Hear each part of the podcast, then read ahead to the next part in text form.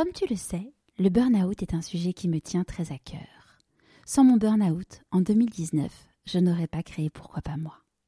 Toi aussi, tu rêves de rebondir après ton burn-out, tu rêves d'enlever ce brouillard, tu rêves d'avoir tous les outils pour ne pas replonger.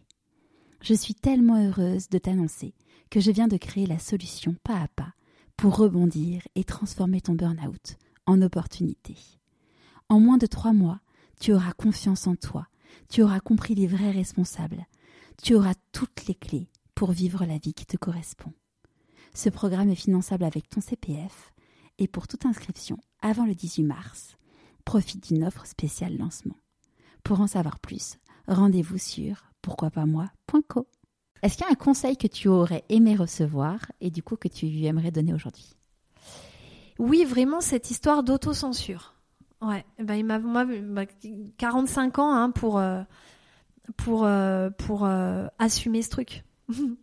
Donc j'aurais aimé qu'on me l'explique, j'aurais aimé surtout être capable de l'entendre. Quand tu dis autocensure, qu'est-ce que tu veux dire par là?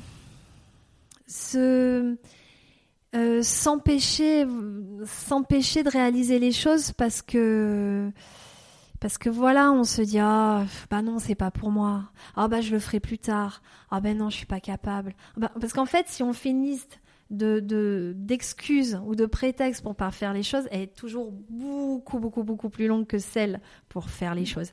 Mais si dans la colonne pourquoi le faire, il y a juste, je pense que le mot envie, le mot plaisir, le mot rêve, voilà, si ça ça apparaît, ça balaye tout en face. C'est marrant parce que euh, tout à l'heure j'étais sur mon scooter pour aller avant qu'on se voit, j'étais sur mon scooter pour aller nager, euh, pour aller nager, euh, me faire mon petit kilomètre du jour, et je me disais en effet que en fait quand l'envie est plus forte que la peur, en effet, même si la liste de, de peurs euh, et les peurs sont énormes, en fait, euh, il faut y aller, se mettre un coup de pied aux fesses et, et go, quoi. Ouais, complètement. Et puis à ce moment-là, quand tu es dans cette logique-là, euh, les peurs, les appréhensions, en fait, on les voit différemment. on les, voit plus mm. comme des trucs empêchants.